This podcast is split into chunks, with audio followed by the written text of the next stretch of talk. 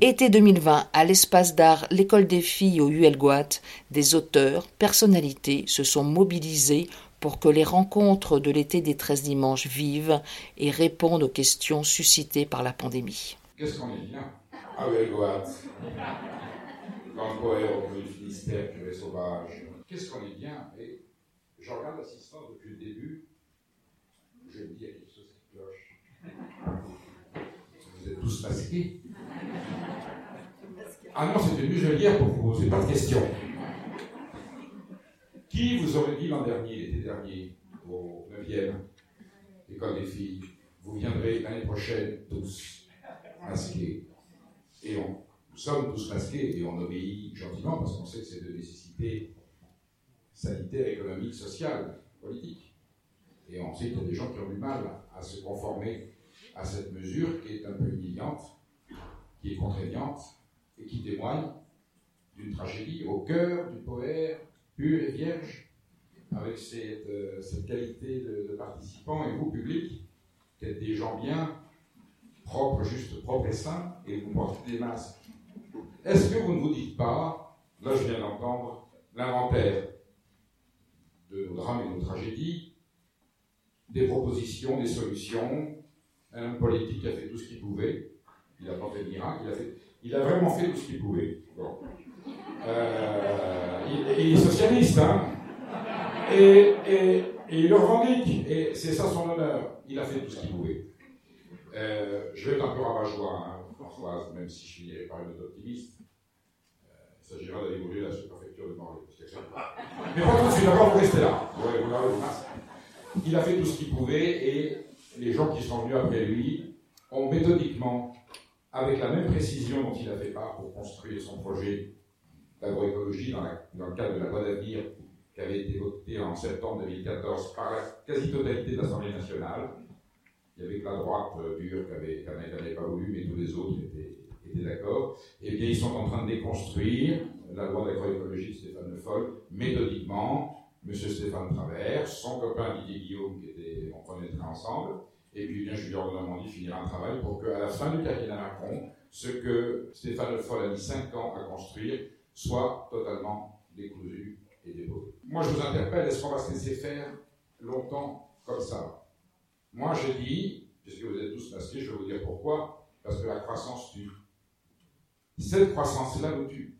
Or, il y a des économistes, vous allez me dire, sans croissance, c'est pas possible. Bah oui, je sais bien. Le Titanic était le paquebot le plus moderne, le plus performant. Il était l'orgueil de la technologie moderne. Il allait battre des records, c'était un trophée.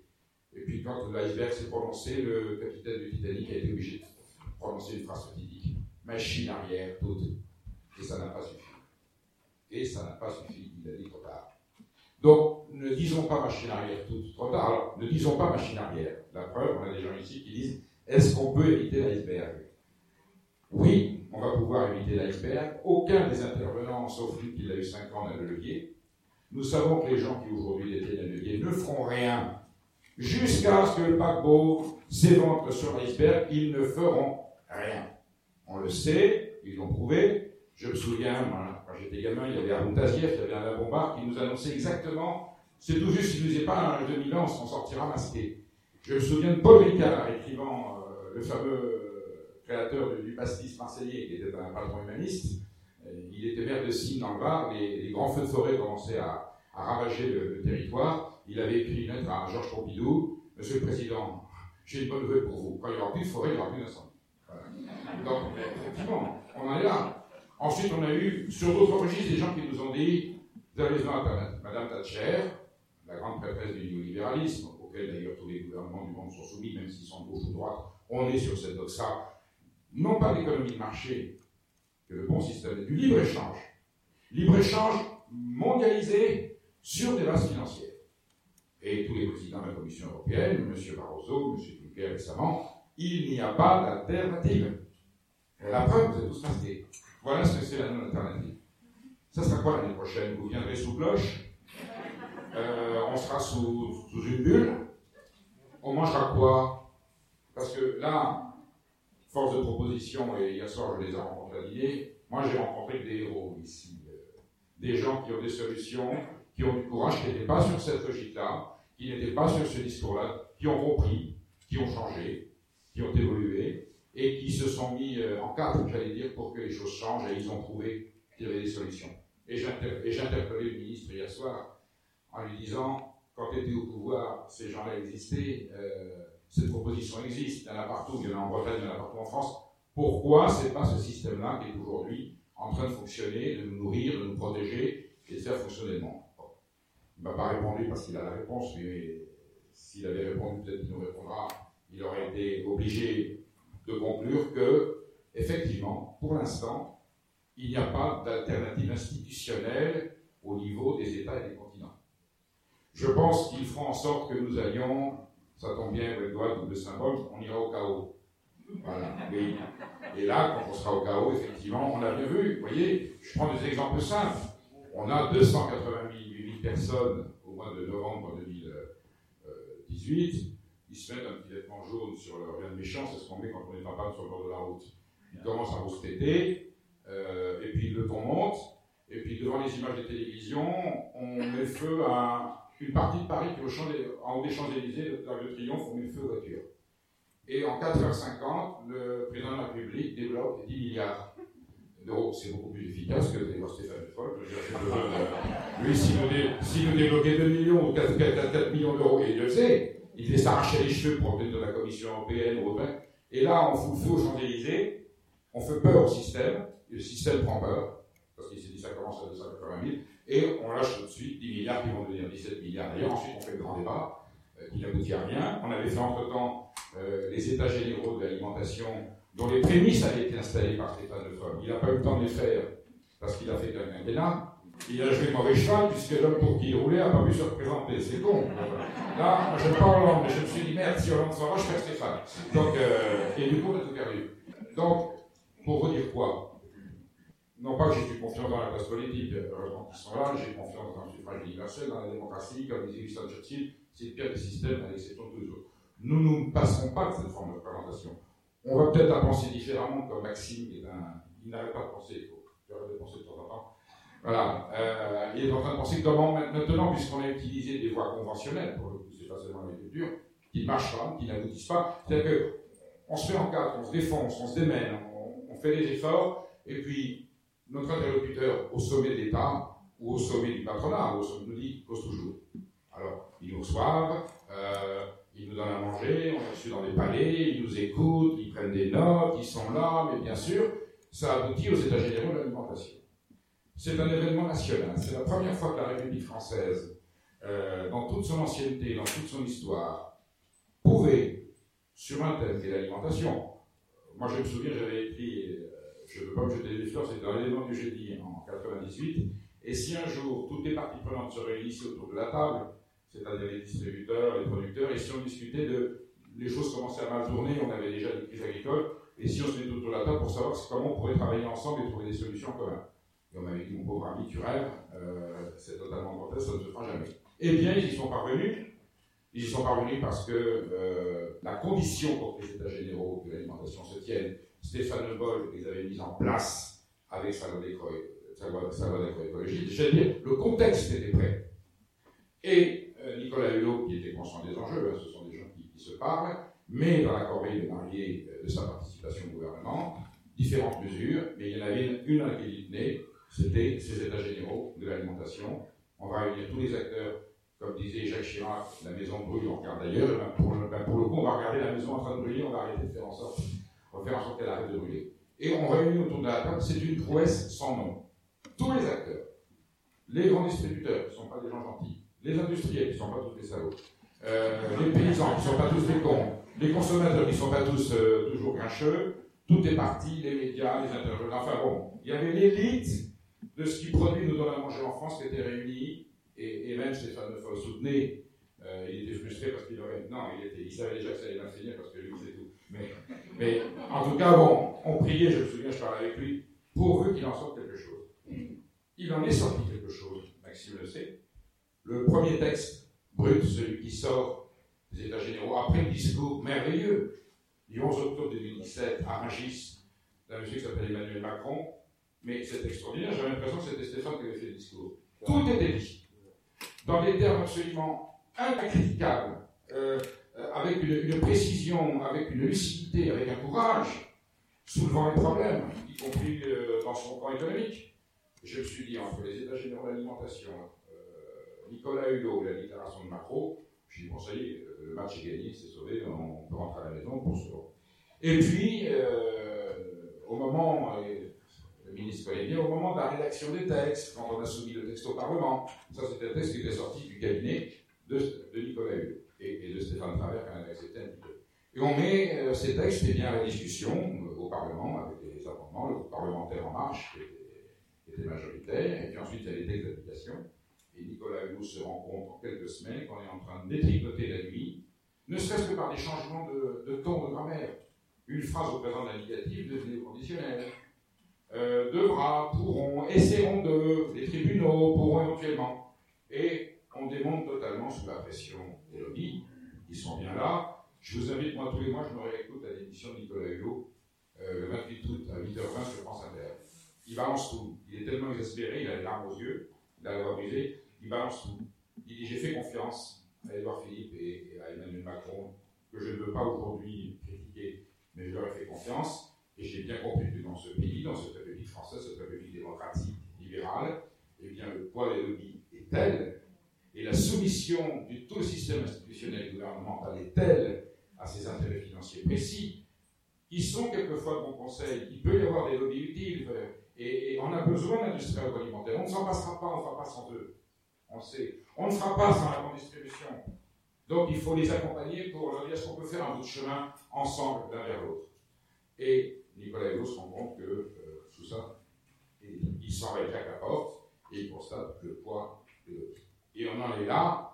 Aujourd'hui, Maxime vous rappelle que c'est le Conseil constitutionnel qui, pourtant, sur la loi phytosanitaire, avait eu un rôle pas mal, et puis ensuite on revient en arrière en disant ça, par contre, on ne peut pas le faire. Ça veut dire qu'aujourd'hui, nous, citoyens consommateurs, c'est ce que je dis, nous sommes libres. Nous n'avons plus de compte à rendre, il faudra continuer à aller voter, et la preuve, c'est quand on ne va pas voter, on se retrouve avec des maires dont on n'a pas voulu. Mais, ben oui, fallait mettre le masque et affronter la chaleur et les voter. Et si on ne va pas au bain, si on ne va pas au urbain, eh ben, on se retrouve avec des résultats qu'on n'avait pas prévus. Et, là, ça peut être problématique. Donc, moi, ce que je vous dis, après tout ce qu'on a entendu, il y en aura d'autres, il y aura d'autres écoles des filles et des gens formidables que j'ai rencontrés depuis deux jours. Euh, ici en Bretagne, c'est souvent en Bretagne que je les rencontre. Et je sais pourquoi, c'est parce qu'en Bretagne, on sait plus qu'ailleurs ce qui est fragile, ce qui est précaire, ce qui est douloureux. C'est une nation qui a payé cher, à qui on a beaucoup menti. Quand on a dit aux agriculteurs bretons, faites du port de merde, vous serez toujours compétitif, personne ne pourra vous prendre vos parts de marché. Ça sera tellement bas en prix et en qualité, vous serez rois de pétrole. Et puis, au sein de l'Europe, un pays qui nous avait déjà étranglés industriellement, nos amis allemands qui souvent nous rendent visite, euh, disent Mais moi aussi, je vais faire du porc je vais remettre en système les anciens colcos de l'RDA des pays de l'Est, et on va faire du port industriel intensif en profitant d'une disposition Finkelstein pour sous-payer les travailleurs venant d'autres pays de l'Est, de Bulgarie, de Roumanie, et donc à 8,50 euh, ou 6,50, 9,50 de l'heure, je vais payer des ouvriers agricoles qui vont faire du cochon de merde, et je vais être plus compétitif que le cochon de merde breton. Je suis désolé, je suis trivial.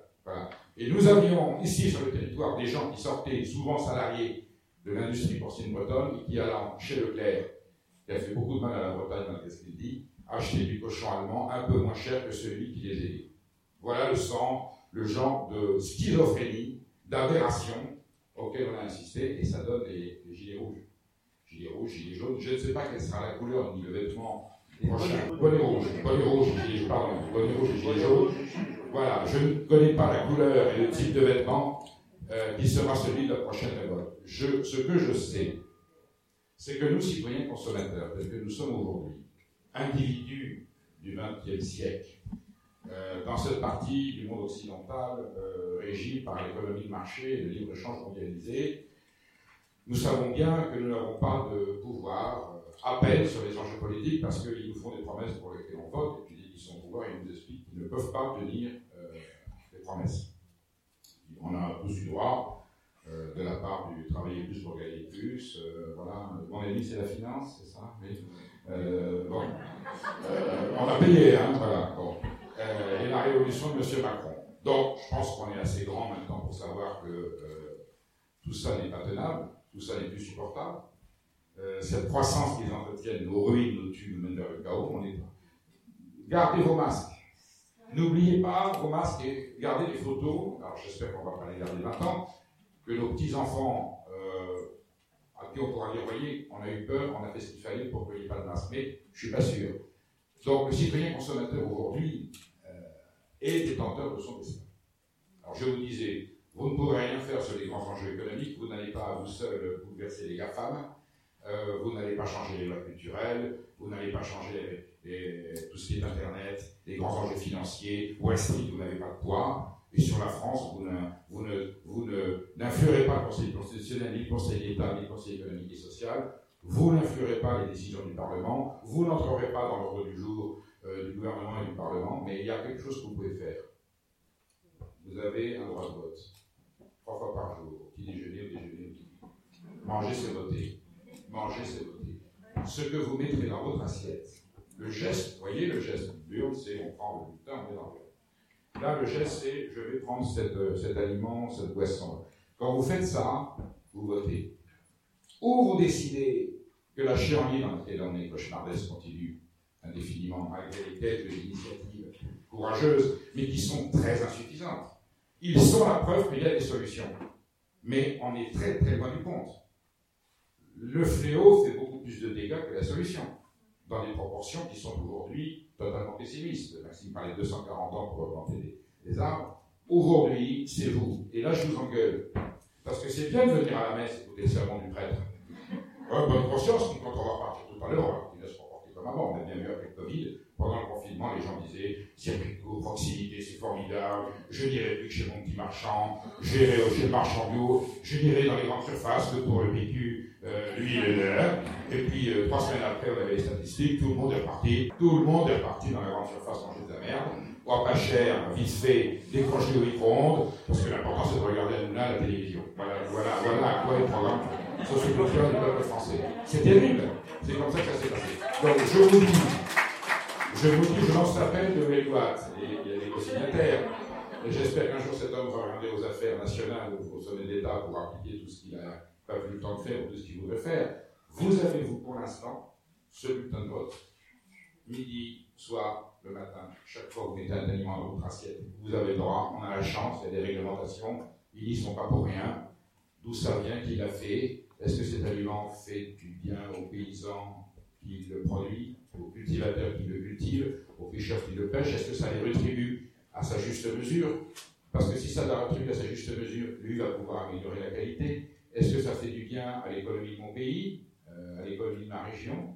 Est-ce que ça fait du bien à l'environnement? Est-ce que ça préserve cette planète? 7 hein, millions d'habitants, ça va commencer à faire. On en est à la COP combien? COP 25, 26, 27 voilà, hein, donc les Grenelles, c'est 3. Alors, il y aura peut-être des, états généraux d'alimentation 2, 4, 5, 7, 8, 9. Donc, vous voyez, on se réunit, on fait des grandes phrases, on prend des expositions, et puis au final, ah ben non, les Canadiens, les Russes et les Américains, qui ne voulaient pas, eux qui sont responsables de 80% de nos dégâts. Donc, tant que ces gens-là n'auront pas compris, ils s'en foutent, puisqu'ils nous disent, mais moi je continue, ça va très bien chez moi. Ils ne croient pas avec. Donc, vous, vous avez la possibilité chaque fois que vous faites un acte de consommation, de consommation citoyenne, c'est un acte politique. Manger aujourd'hui, consommer bien entendu. Comment vous vous vêtiez, comment vous partez en vacances, comment vous vous déplacez, en quoi vous roulez, mais surtout sur le plan alimentaire, parce qu'il y a un impact immédiat sur vos producteurs locaux, sur notre agriculture, nos agriculteurs français qui sont en train de crever. La FNSE, elle est là, c'est la meilleure presseuse de cordes pour paysans qui se pendent. Eux, ils savent faire de la corde. Et aujourd'hui, Et face à ça, on ne trouve plus de couleur en France parce que les écologistes qui sont au pouvoir en avalent 10 par jour. Donc, je vous dis, je vous appelle tous, les uns et les autres, faites le savoir autour de vous. Je sais déjà que vous êtes impliqués, je sais que vous êtes conscients de tout ce que je dis, je vous apprends bien. Mais dites autour de vous, à vos enfants, vos petits-enfants. Quand on passe à l'acte alimentaire, là on va avoir une divergence avec, avec Stéphane Foll sur le côté social du coût de l'alimentation. J'ai une devise à laquelle je crois. Moins, mais mieux. Je suppose que nous consommons trop. Je passe ma vie dans les grandes surfaces pour voir le comportement des gens et c'est dans les milieux sociaux les plus défavorisés. Il y en a au Mans aussi, les quartiers pauvres, il y en a partout en France. Je vois que ce sont les gens de conditions sociales les plus modestes qui mettent le plus de malbouffe dans leur chariot, et souvent en quantité énorme, les 36 pots par 36 par 18, le lait. Quoi de plus facile aujourd'hui en France que d'aller acheter même du lait de firme industrielle, que ce soit Candia ou Britel, c'est quand même du lait frais qui vient du pied de la vache, il y a 8 à 10 jours de conservation quand il est fermé, voilà, et bien on prend des packs de lait en tétraprix de 24, et on met ça sous l'escalier. Vous imaginez que c'est des, quand vous ouvrez, c'est d'eau grise. Est-ce qu'on peut dire ne serait-ce qu'aux gens, je ne sais pas si un, pauvre peut entendre ça, même s'il est au SMIC, est-ce que vous pouvez aller acheter votre litre de lait à 1,10€ que d'aller acheter à vos enfants que vous empoisonnez, euh, acheter euh, des aliments qui nous font du mal, qui font du mal à nos paysans, qui font du mal à notre environnement, qui font du mal à, notre, économie, et qui nous font du mal à nous. Il y a un, chiffre qui est sorti du Covid discrètement. Les premiers morts de ceux qui n'étaient pas des personnes âgées fragiles, les premiers morts les plus flagrants, a été des gens qui étaient victimes de la malbouffe. Surpoids, obésité, euh, maladie cardiovasculaire consécutive. Il y avait 35, 36, 40, 45 ans, 50 ans, moins de 65, moins que le seuil de, vieillesse au-delà duquel la maladie était plus dangereuse. Il y a quelques milliers de gens qui sont morts, et je peux vous donner le témoignage d'un chef de service parisien que je devrais taire, puisque cette information ne sera pas vérifiable. Il m'a dit, nous avons eu entre le 15 mars et le 20 avril euh, des gens qui arrivaient du département 93, entre 35 et 50 ans, en situation de surpoids, mais gigantesque, 120 kg, 110 kg, vraiment l'obésité totale. Et il me dit, nous n'avions peu de lits de réanimation, nous avons volontairement sacrifié ces gens. C'est-à-dire qu'on leur a pas dit, on les a dit dans un peu de temps, mais on ne pouvait pas prendre le risque, alors qu'on pouvait sauver d'autres personnes, de sacrifier un lit en réanimation pour ces gens. Il y a des gens qui sont morts de la malbouffe. La malbouffe tue, mais là, vraiment, on avait le, parce que cette maladie, elle s'attaque en priorité, on est en train de savoir pourquoi, au système digestif un peu affaibli. Pas toujours, mais on a constaté cette réalité, surpoids, obésité, enfin en tout cas des gens de mauvaise alimentation, trop de mauvais sucre, trop mauvaise graisse, affaiblement du système digestif. Le virus s'est installé plus confortablement sur ce organisme-là que d'autres. On essaie de savoir pourquoi. N'empêche, cette malbouffe, elle nous tue. Elle tue nos paysans, elle tue notre économie, on doit importer encore des, des aliments de l'étranger, c'est totalement aberrant.